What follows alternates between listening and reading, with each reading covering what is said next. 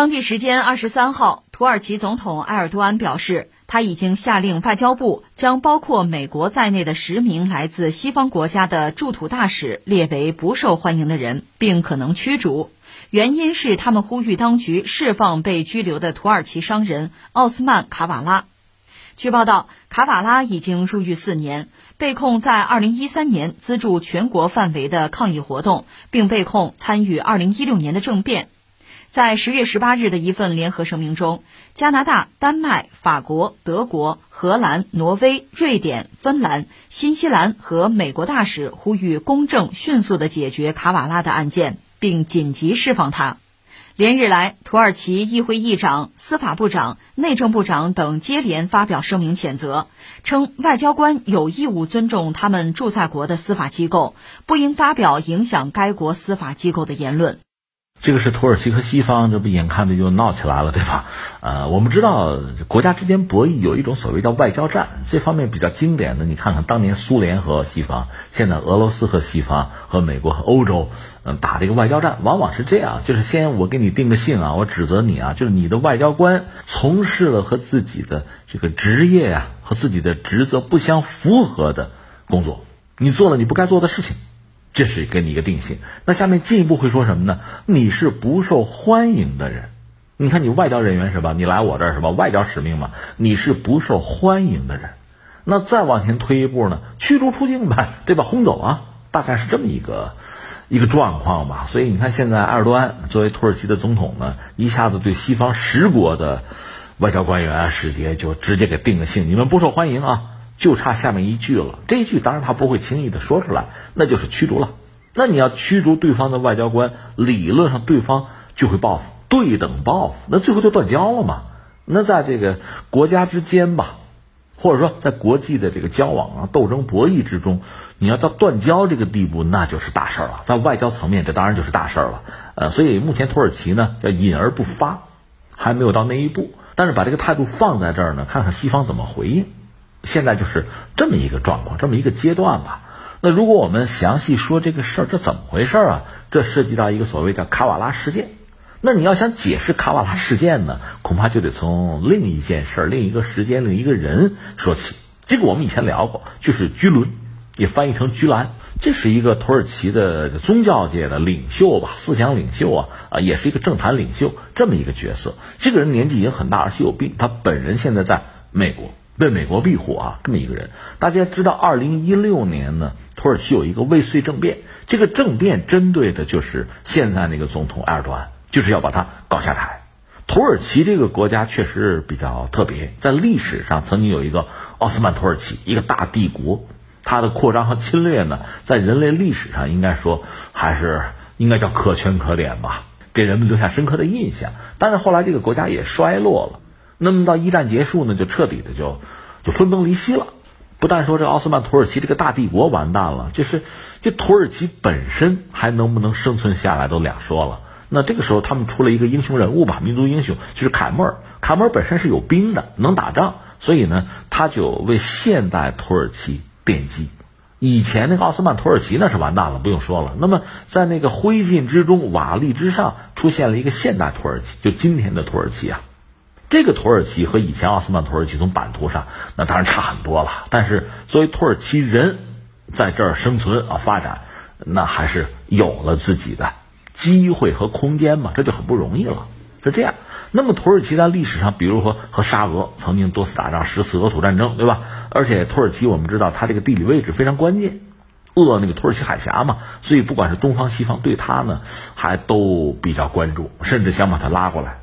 在五十年代，土耳其就加入了北约。最早他想申请加入北约呢，主要是觉得苏联对他不利，而且跟他算那个二战的账哈，他怕受不了，就要加入这个西方阵营。一开始美国也并不愿意，不愿意接着他，因为土耳其这个国家，你说起来是什么突厥人，肯定不是西方是吧？不是传统西方的观念，不但不是，在历史上土耳其和西方多次打仗啊，就宗教战争啊多次，所以美国并不愿意接纳他。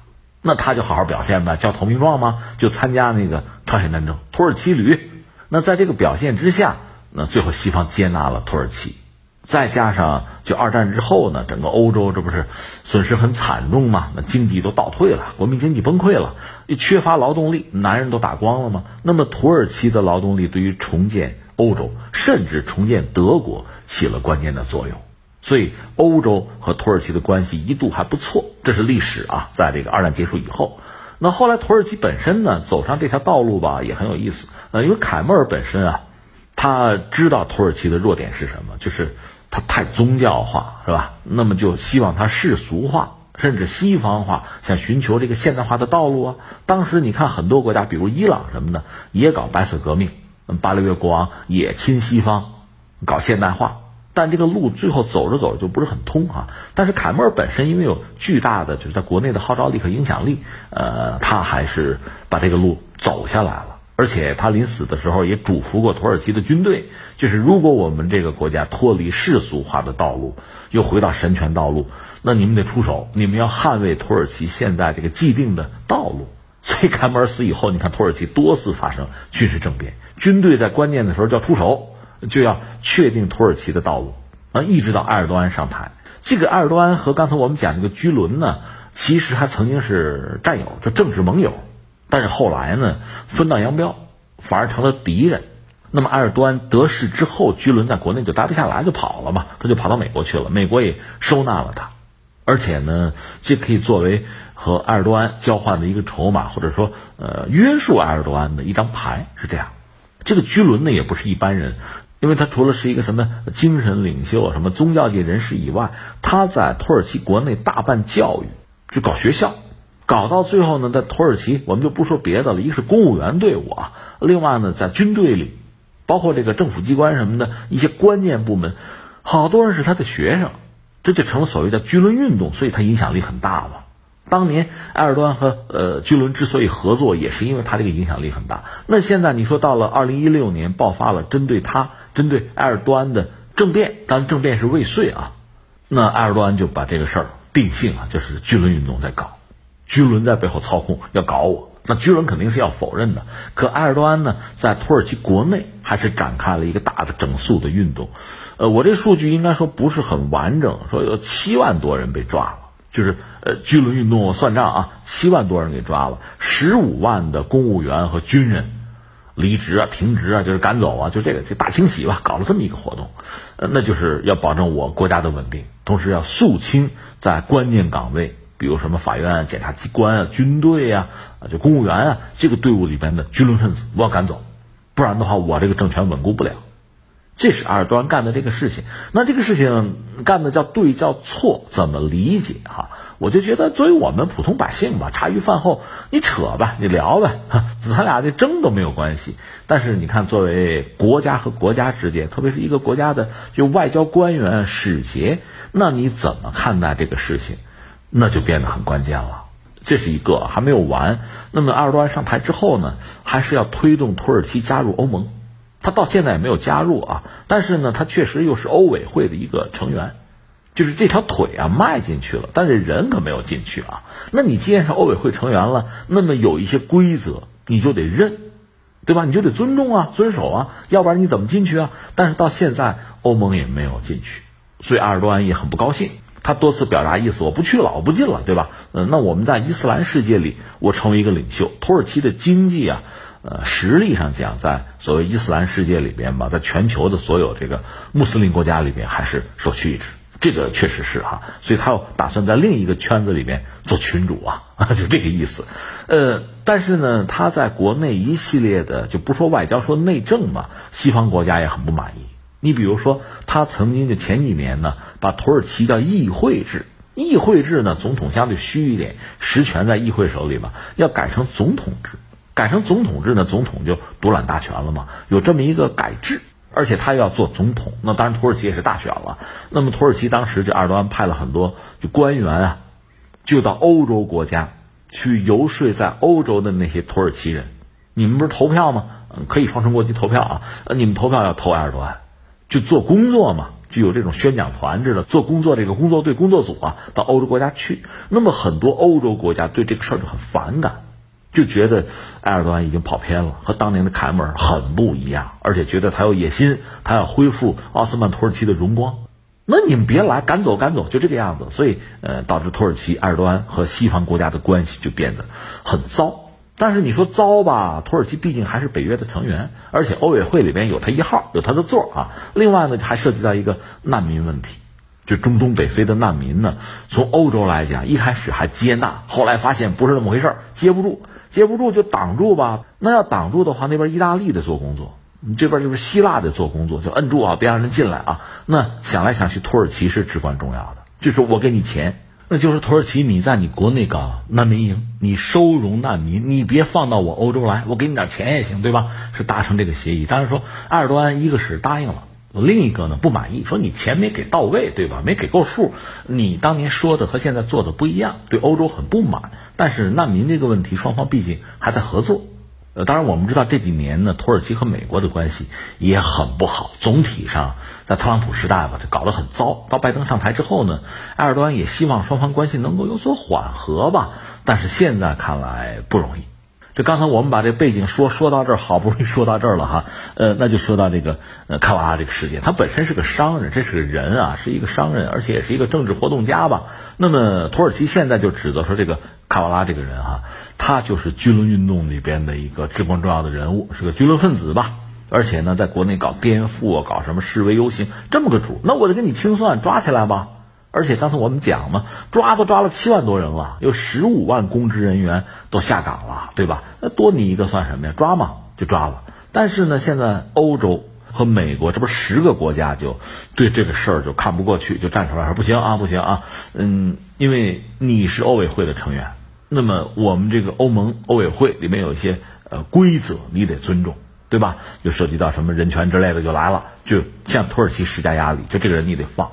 对吧？十一月份我们欧洲正好要开会哈，呃，那之前你应该把人放了。那现在埃尔多安也好，包括土耳其的一众官员也好，都站出来谴责西方，就说你们是外交使节哈，你外交官员有维也纳外交公约，你看看你的职责是什么？该干嘛干嘛去，对吧？不该说的话不要说，不该管的事儿不要管，这是我土耳其内政，就表达这么一个意思。所以现在由埃尔多安作为土耳其的最高国家元首吧，站出来就说什么呢？说你这个十个国家的外交官员不受欢迎啊！你们是不受欢迎的人，就差下一句，那就是轰走、驱逐出境，就差这一句了。当然土耳其没有说，那意思就看看你西方的态度吧。在这个问题上，我们大约可以判断，西方按说也不能服软啊。美国或者呃其他欧洲这几个国家，十个国家呢？那这个事儿你说怎么看哈？一方面呢，我倒觉得就是，呃，既然是当代社会啊，在当代国际秩序，那我们强调的是以联合国为中心，有联合国宪章的，也是有规则的。那么一个国家一个政府啊，就一个政权啊，如果真的是倒行逆施，就是真的比如侵犯人权之类的事情发生了，那你说作为其他的国家对你这个做法表示关注啊、关切呀，甚至呃提醒啊、警告啊。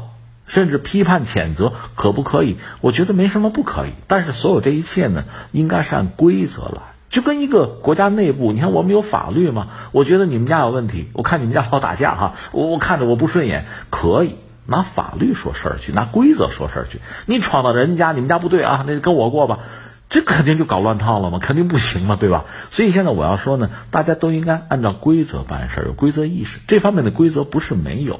所以你看啊，土耳其也好。包括其他很多国家也好，如果你真觉得它有问题，按规矩来就好。但是，一方面我们说土耳其是不是到了那一步？到底这个事情是不是人家的内政？是不是这个人本身呢？对土耳其的国家安全构成了影响？这个还是要有一个相对认真的调查，寻找真相，客观的一个，包括尊重土耳其的主权的，有这么一个前提之下，我觉得大家去关注，这可能才有意义。另一方面，我们也知道很多西方国家并不是说自身啊多么纯洁如少女一般啊，就站在人类道义的制高点，不是这样啊，打着这个什么人权的旗号干涉他国的主权啊，做了很多见不得人的事情啊，就维护自身的那点利益，这种事儿没少干啊。所以你不干净嘛？你指责土耳其，你好意思吗？你自身有没有问题啊？你是不是有其他的什么想法呀？你看，实际上我们两面说，你会发现是这么一个状况。